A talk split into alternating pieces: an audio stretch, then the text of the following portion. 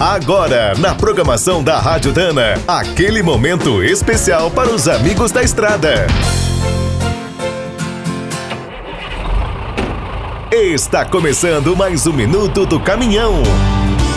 Fique por dentro das últimas notícias, histórias, dicas de manutenção e novas tecnologias.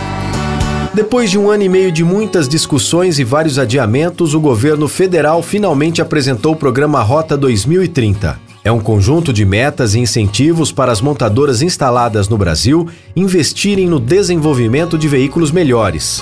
Uma parte do dinheiro gasto em pesquisas poderá ser abatido no imposto de renda e na contribuição social sobre o lucro líquido.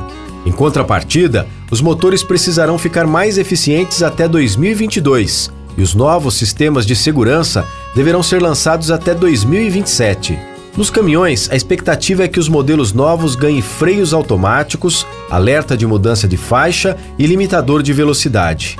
Outra boa notícia é que o programa prevê a redução do IPI para os veículos elétricos e híbridos, alinhando o Brasil com o mundo. Semanas atrás, o BNDES também caminhou nessa direção, criando novos financiamentos para caminhões e ônibus com tração elétrica.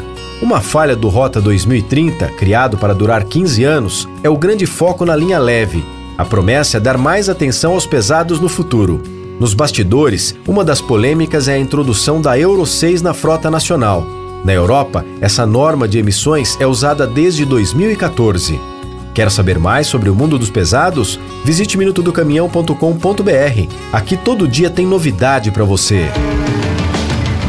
O Minuto do Caminhão é um oferecimento de Spicer e Álvaros, a dupla imbatível em componentes de transmissão, suspensão e direção.